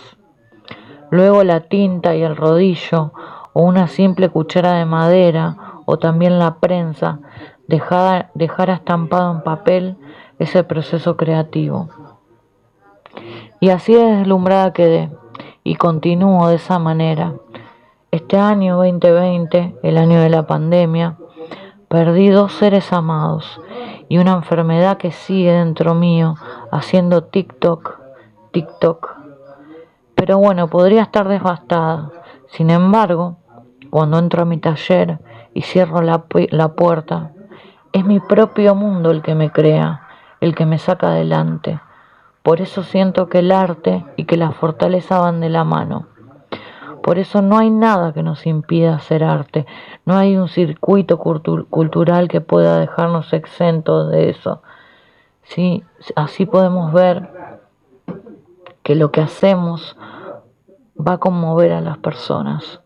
Esas personas al contemplarlo se van a emocionar.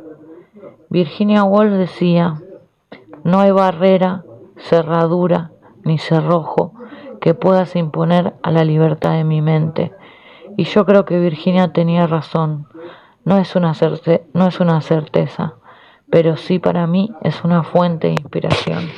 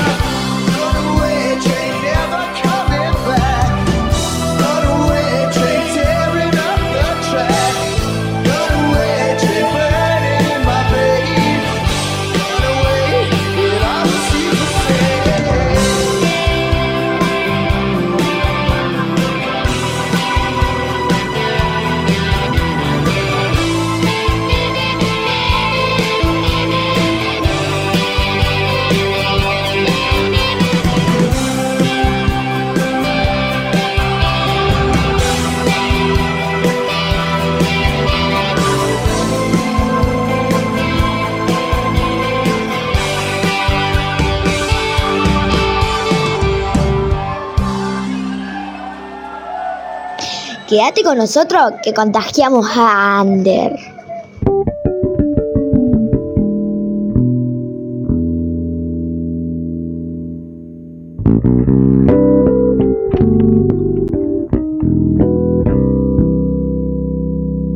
Bueno, volvimos como, como siempre y como corresponde y, la verdad que muy contentos. Estamos terminando de afinar poco el instrumento, ¿viste? Cuando uno dice, bueno, estamos como, como en un show, afinando el instrumento para que todo esto funcione y termine, y termine saliendo eh, lo, lo mejor posible, lo más, lo más eh, eh, ordenadamente posible. Antes de, antes de esto quiero, quiero avisarles de que eh, estamos en, en, en- ¿en qué bloque estamos, Eric? Bloque número 4, Mariano. Número 4. ¿Y qué, y, qué, y, qué, ¿Y qué es ese bloque? Este bloque lo auspicia este, la nueva ondita y se trata básicamente de entrevistas con músicos, con amigos, con gente que haya pasado por ahí. Este, nada, compartimos eso, recordamos un poco esas noches que pronto van a volver, estén atentos. Obvio. Y no, bueno, nada, hablando de la música, cómo están pasando todo este momento, ¿no? Mientras intentamos conectar. Sí, sí, sí, ni hablar. Y, y aparte quiero aprovechar, eh, Eric, para, para comentar una situación. Recién un poco lo adelantó Moni López y nosotros queremos, queremos decirlo, digamos, porque aparte se, se, se dan, se dan a eh, eh, varias situaciones, ¿no? Esta, esta situación de, eh, de, de, ¿cómo es? De, mm, eh, de, aislamiento y demás, y aparte la fondita eh, enredada en una situación de, de, de pandemia, sin poder laburar, con, con, con sus limitaciones y con las limitaciones correspondientes eh, al, al, al aislamiento, ¿no? O sea, que afectó directamente a todo lo que es la cultura, el arte, el rock, la música. La verdad que eh, eh, estamos eh, intentando eh, de alguna manera lograr levantar ese proyecto, que ese proyecto no se caiga, que ese proyecto quede, quede en pie, y por eso es que hay una especie de cruzada solidaria para, para bancar a la fondita, eh, que es mediante, digamos, un, sistema muy simple.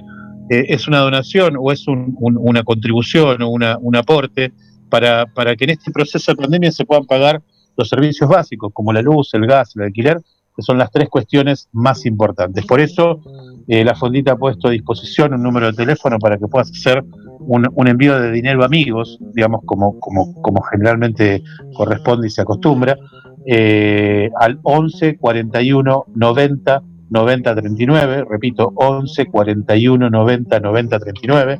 Eh, y entonces en este espacio, que está auspiciado obviamente por la fondita, no queremos dejar de pedirte que, des una mano, que nos des una mano para que ese proyecto cultural tan importante para el rock de la zona sur fundamentalmente eh, subsista. Y subsista sobre todo por una razón, porque evidentemente cuando todo esto termine eh, vamos a, a necesitar de espacios culturales como esto para poder seguir eh, adelante y poder seguir laburando, digamos, eh, con el rock, con la música, como corresponde. Eh, sin más, en realidad estamos estirando un montón porque tenemos quizás a uno de los, de los, de los fundadores de, de- la fondita, eh, de todo ese proceso, de todo ese proyecto, que, que es un amigo, es un hermano, digamos, tener hoy a, a Charlie Bob eh, y con su proyecto musical del señor Bob, la verdad que nos llena, nos llena de placer, nos llena de orgullo eh, poder tenerlo. Eh, estamos terminando de, de- de- de- de conectar la cuestión y queremos, y queremos ver a ver si ahí eh, del otro lado nos está escuchando nuestro querido amigo Charlie. ¿Estás ahí, Charlie, de señor Bob? ¿Cómo andan? ¿Me escuchás? Escuchamos, eh, lo escuchamos ahí a Charlie. No, Hola, amigo, menos, ¿estás por ahí? Estoy, estoy acá, ¿me escuchás? Ahora sí, hermano. Perfecto. Eh, ¿cómo andan? Siga, te podemos decir ahora. Siga, siga. Estoy acá renegando con el teléfono, íbamos a hacer el Zoom y, Costó. y bueno, medio que no agarra. Hoy temprano funcionó, pero bueno, viste cómo es el aire. ¿Cómo che, tanto tiempo?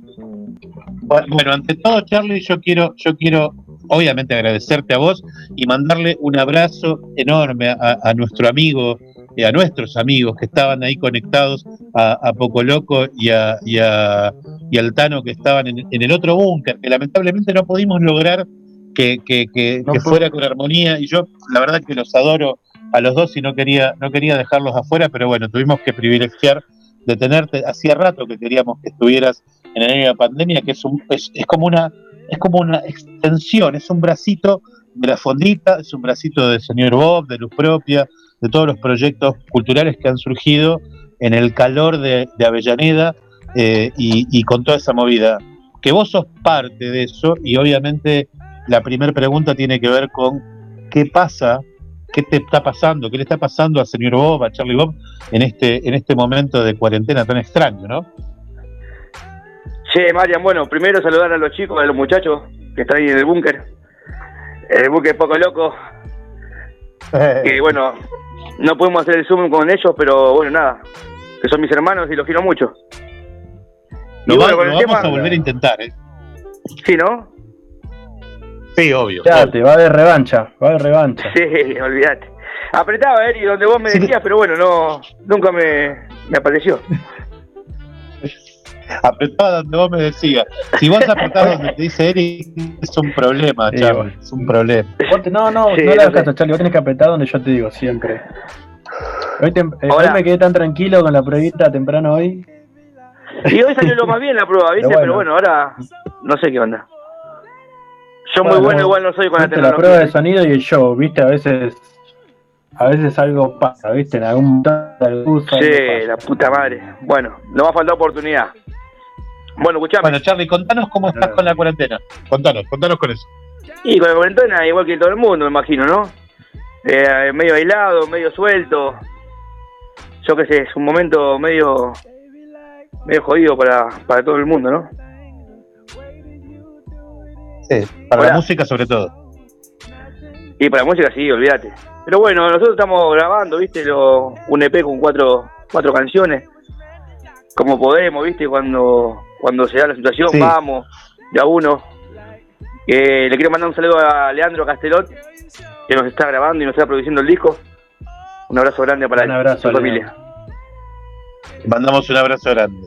Está, Sí. está escuchando, está atento escuchando. he estado Está escuchando. leanes sí, sí. porque esas violas la- van a sonar de puta madre. Doy fe. Uy, olvídate. Es un capo el loco. Lo queremos mucho. Che, escúchame. Eh, Charlie, eh, sí, perdón, decime. Acá te voy a pasar con mi amigo Ledu, con el Monarca, que quiere saludarlos también. che. Vamos. Vamos. Dale, dale, ¿Eh? dale. ¿Puede ser? Sí, Claro por que sí. supuesto.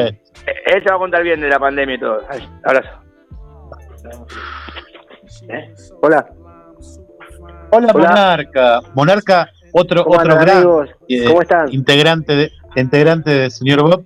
Eh, ahí le preguntábamos a Charlie y nos decía lo, lo duro y lo difícil que está la situación en la pandemia. Ustedes están grabando algún EP.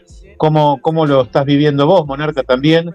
eh, ahí con, con, con esto, ¿no? Que le ha pegado casi de lleno a la música, a las bandas, a los proyectos. Y con señor Bob, que era una banda que vivía tocando en vivo, o sea, se, todas las semanas, dos o tres veces por semana, estaba tocando señor Bob. ¿Cómo lo están viviendo ahora?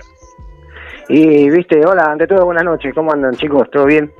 Buenas noches, Buenas noches, Monarca. Bien, bien. Y como a todos, Marian, viste, fue como nada, veníamos bien y fue como una piña en la pera, nos frenó, viste. Pero bueno, utilizamos el tiempo en lo que pudimos como para grabar un EP, ahora estamos, también vamos a hacer un streaming, viste, en el Ronday. Sí. Y bueno, aprovechamos el tiempo en eso, en componer algo también, viste, o sea que, pero bueno, extrañamos mucho el vivo, es lo que, es lo que, es lo que nos gusta a todos. Una fiesta. En, el, caso del señor Bob, eh, digamos, eh, como, como veníamos viviendo, ustedes eran de mucho tocar, pero también de mucho componer. Eh, fue una banda que en muy poco tiempo cosechó un gran, una gran cantidad de canciones, muy buenas, muy lindas, pero, pero tiene, tiene como, como un sentido de pertenencia muy barrial, digamos, lo que, lo que construyó el señor Bob. Cuando ustedes pensaron en este proyecto, ¿se imaginaban que iban a tener, digamos así, una, una, una, una aceptación tan grande? Porque la verdad es que de las bandas que hemos visto, que han pasado por la fondita y que obviamente hemos visto en, varios escenarios, son quizás de las más activas. Eh, no, sí, la expectativa la teníamos, ¿viste? De hecho, sí, teníamos, te- te- teníamos y tenemos mucha fe en lo que hacemos, tenemos mucha confianza. Y en cuanto a la composición, sí, ¿viste? Es, es algo que es natural. Eh, es como que sale, ¿viste? Es como que nos entendemos, sale, gracias a Dios. Y bueno, tiene aceptación, como vos decís. Sí, no es inesperado, porque es poco tiempo también, pero bueno, pero está bueno. Eh, pero laburamos mucho también para lograr eso, ¿viste? Y bueno, vos sabés, vos también sos músico y entendés de esto. Sí, tal cual, digamos, más allá de ser músico, entendemos que hay toda una batalla eh, importantísima para, para poder hacer que un, que, un, que un proyecto funcione, camine y demás. Y, y en eso, y en eso, señor Bob, ha sido, ha sido Hola, bastante, bastante, bastante luchador. Eh, eh, como es, eh, no sé si, si está hablando Charlie a- ahora, pero Charlie te iba a preguntar que también eh, a- a- han- han convivido con otros proyectos, porque porque en esto de la música, como vos, como decían, hay que financiarse, ¿no? Y, y en eso de financiarse encon- encontramos que, bueno, hay que buscar la forma de hacer el mango. Y veo que el señor Bob ha, ha encontrado también el camino a través de eh, un delivery, ¿no? O sea, encontrar esto, esto dentro de la pandemia, poder buscar alternativas. En eso han sido creativos también, ¿no? Sí, sí, Marian. Mucho de lo que decís tenés razón. Hola. Hola. No sé si me escuchó, no sé si me da la. si me- me- Claro, te dio la razón. Ya está, quedó ahí. Ah, la razón como los locos, ¿viste? Pero, No escucho bien, pero no importa, escucha, escúchame, Charlie. Esto es muy serio para vos, Charlie, así que voy a, ir a los bifes. Tienen un show ahora, hace, dentro de muy poquito, en el, Rock- en el Rock en, en streaming. ¿Cómo es eso? ¿Van a ir a tocar un bar en vivo y va a salir por streaming? Contanos un poquito de eso. Sí, sí, es el 10 de octubre en el Rodney y va a salir a las 22 horas. ¿Viste? A las 22 horas. 22 horas el 10 de octubre. Sábado. Charlie, eh, el show es, es gratuito, se compra una entrada, ¿cómo se hace? ¿Cómo se puede ver el show? ¿Y en qué, y en qué plataforma, no? Sí, va a ser por línea paz, algo de eso, ¿viste? Que por internet. Eso de, de dar un link y nada, sí. volás el, el ticket y, y lo puedes ver, derecho- show. Lo puedes ver y, y nada, eso. Es medio raro todo, ¿viste? Mirá qué bueno. ¿Cómo, cómo- pero cómo, ¿Cómo se encontraron con eso? Eso es una iniciativa del bar, imagino, ¿no? Sí, sí, eso es la iniciativa del bar. Como que no tienen otra forma de laburar, ¿viste? Más que con el delivery, están haciendo esto. Y es accesible, Claro. ¿viste? Porque nos están llamando a otro lado, nos querían cobrar como 15 lucas, ¿entendés? Para hacer un streaming. También tienen dos o tres bandas, pero es mucha plata, ¿viste? Y no da. La verdad que se abusan con, Es, es con la necesidad, ¿viste? De, de Sí, nosotros, sí, con ¿no? el costo de la. Mira, nosotros hablábamos hace poco, eh, eh, eh, digamos, hablamos hace poco con otros músicos que decían que, como que, viste, los productores están redefiniendo y están como queriendo hacer un negocio con el streaming, eh, digamos, que no hay, con- donde no lo hay. Y, y efectivamente lo que, lo que, lo que vemos es que eh, el Rodney está dando una, una opción interesante que es por ahí con un precio accesible o con una condición accesible poder tocar en vivo. De no ser de esa manera, ni señor. Bob ni otro podría haber tocado. Mira, te cuento, es 25 para el bar, 25 para la productora y 50 para los músicos, la banda, ¿no? La verdad que muy Claro. buen arreglo. La entrada la pones al precio que vos quieras, ¿entendés? Y bueno, Es lo que se recauda es 25, 25 y 50. Así que el arreglo está muy bien. En cuantos otros te querían cobrar como 15, 20 lucas para que te ponen dos, tres cámaras, cuatro, tocha mucho, ¿viste? Pero bueno, hay gente que entra y para nosotros no, no, que no, no es así, ¿viste? Che, quiero aprovechar para saludar Claro. a Moni López, que se pasó hablando. Un capo, Moni, che, un abrazo grande, ¿eh? Un gran artista. Moni, Moni un, fe- Moni- Moni un fenómeno, otro gran, otro gran auspiciante de, de las noches de la fondita y, y- y- y un gran, y una gran persona, un gran ser humano, la verdad que, que lo ha demostrado todo el tiempo. Eh, Charlie, eh, a ver, eh, digamos, un- una, una consulta. Yo, digamos, sé que sos un músico que, que laburás mucho eh, eh, en, la, en la integración de las bandas y demás, eh, y, que, y que peleas mucho por, por esto de que, las bandas que por ahí no tienen posibilidades empiecen a trabajar juntas y ahí generar casi como, como cooperativo, digamos, espacios para poder tocar, para poder pelear la, pelear la música, poder, poder laburarlo. Has estado en las fonditas, eh, fuiste fundador de ese espacio y, y la pregunta es, en esta pandemia o en este contexto que estamos hoy, eh, si ves que de alguna manera eh, se va se va a poder profundizar esa situación de, de trabajar juntos o efectivamente se ha, eh, ha calado mucho más la, la- la individualidad. ¿Cómo lo ves? ¿Cómo lo ves vos para adelante? O sea, ¿se va, ¿se va a poder laburar un poco más en conjunto o efectivamente las individualidades van a, van a, van a, van a aflorar, digamos? Y mira, yo una vuelta no hace mucho tiempo estaba hablando con Seba, ¿viste? Que nada, que las bandas se tienen que apoyar, loco. Se tienen que apoyar, tenemos que ser solidarios entre los otros, no competir. O sea, ir para adelante todo, ¿viste, loco? No importa lo que pase. La onda es hacer lo que a uno le gusta y. Y para mí esa, esa es la idea, ¿no? Sí, sí, sí, tal cual, tal cual. Eh, eh, es es tratar, tratar de juntarse y quizás este momento te- tendría que servir un poco para, para, para eso, digamos, para, para poder encontrarnos eh, más juntos. Yo quiero Ojalá, recomendarle a Marian, toda la que, así sea, ¿viste? Ojalá que así sea. Porque te digo, el rock and roll está mortal y hay que hacerlo, hay que tocarlo, hay que compartir. Eh, estaría muy bueno que, que se cumpla como digas. Y bueno, ya hay que buscar la vuelta, ¿no? A ver cómo, cómo hacemos para, sin duda para juntos adelante. Mira, eh, ahí, ahí quiero decirte que está Gaviota al borde del llanto porque te escucha hablar, está Giselle, está Marquito, está, está toda la fondita eh, emocionada porque en realidad es como, es como, más allá de las boludeces que podemos decir, Charlie, que no son mucho más de las que hablamos cuando nos juntamos o cuando hablamos por protestar en el año, en el año de la pandemia, yo te lo, te lo venía diciendo hace mucho y la verdad que, que- que es, es, es- es muy, muy importante eso.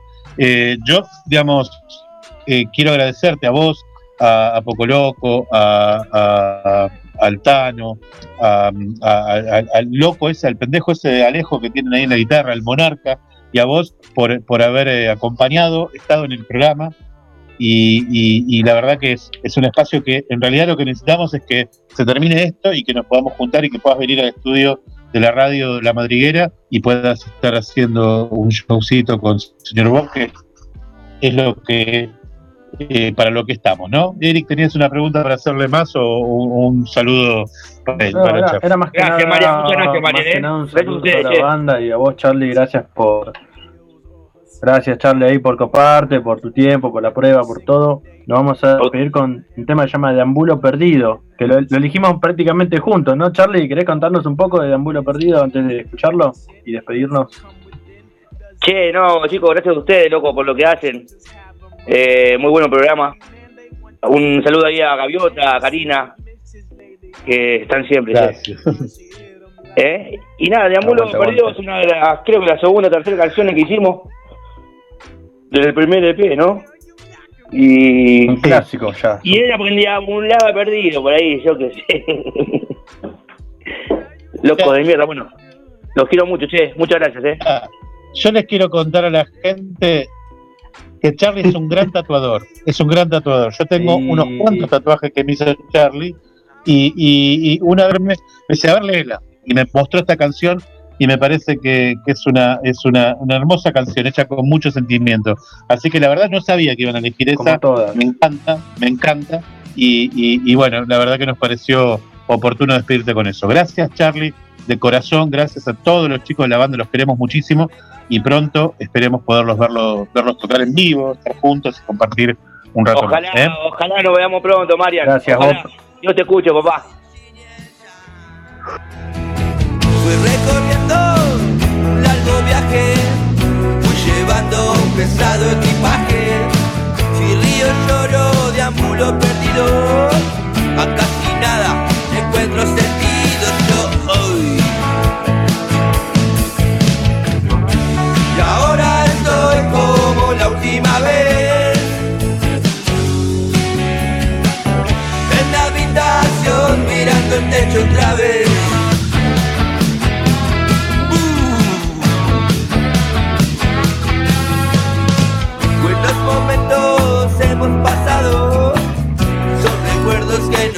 Volver. Suena un vinilo entre copas y amigos, son estas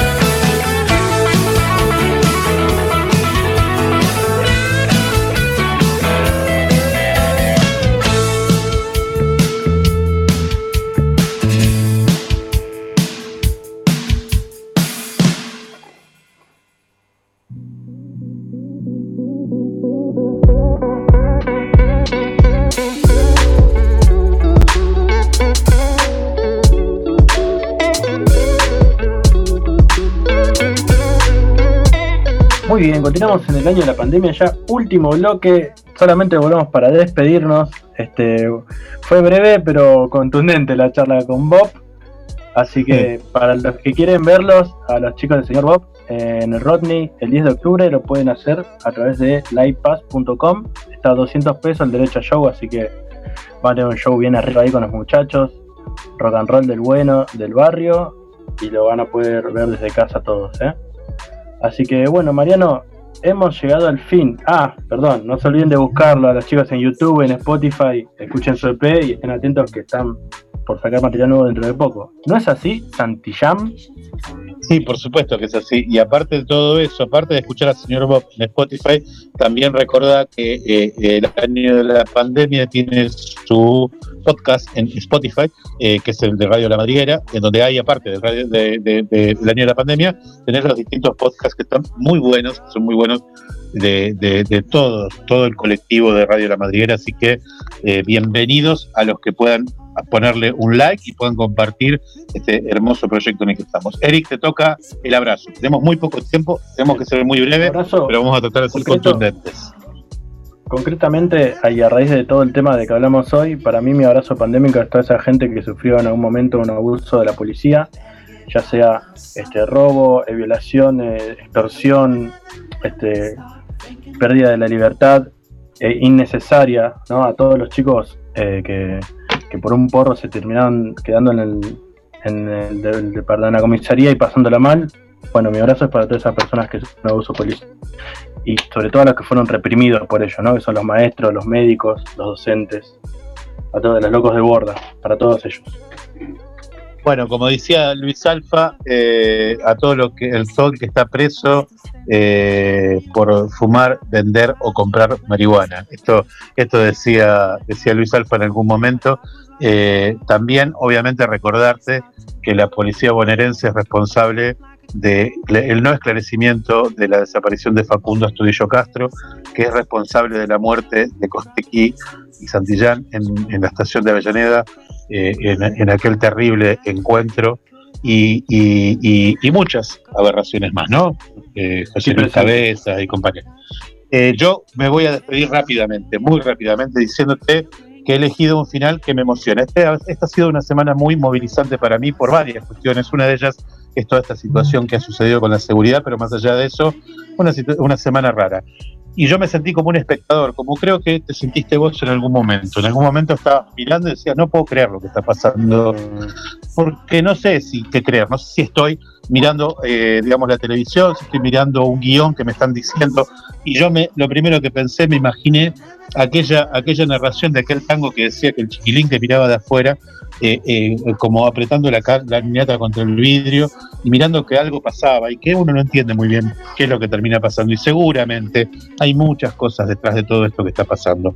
La, la, la, la avaricia, el descontrol, la búsqueda de poder, la pérdida de poder como factor central. Entonces, ahí nos sentimos como eh, los verdaderos chiquilines, los chiquilines que miramos de afuera y que no entendemos lo que pasa. Y entonces, cuando hoy estaba buscando el tema de cierre y la forma de abrazar nos abrazo, los abrazo, el abrazo mío es para todos los que creemos que estamos mirando a través de un vidrio. Así que, eh, sin más, eh, Eric querido, y con este hermoso programa que hemos hecho hoy, con homenaje y con sintonía a la seguridad, eh, quiero despedir a todos hasta el próximo jueves a las 22 horas, cuando empieza ese tema de escape y toda esa historia que hacemos ahí en este año de la pandemia, acá en Radio La Madriguera, con este hermoso tema del Mundo Rivera que se llama Cafetín de Buenos Aires.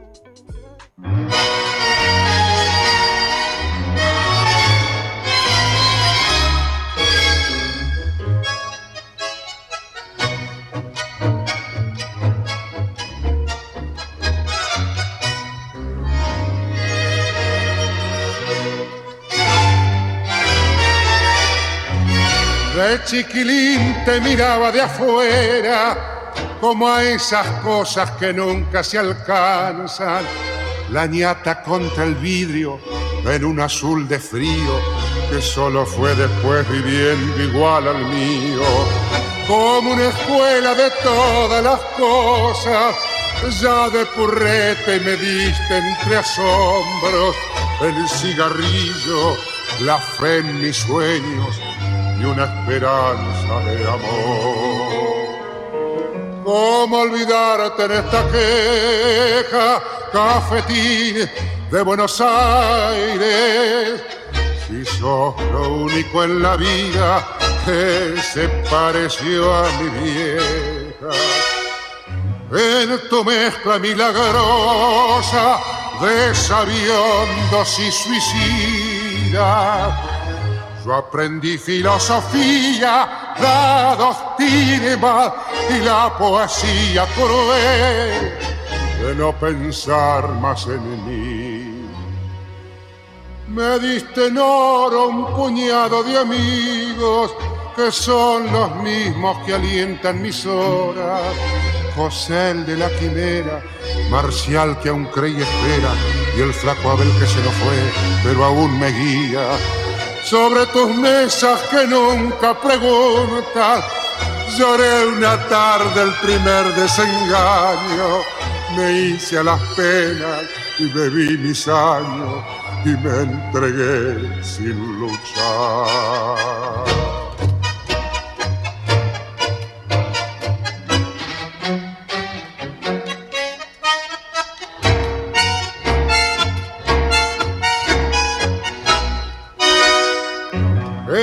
Tu mezcla milagrosa de sabiondos y suicidas. Yo aprendí filosofía, la doctrina y la poesía cruel de no pensar más en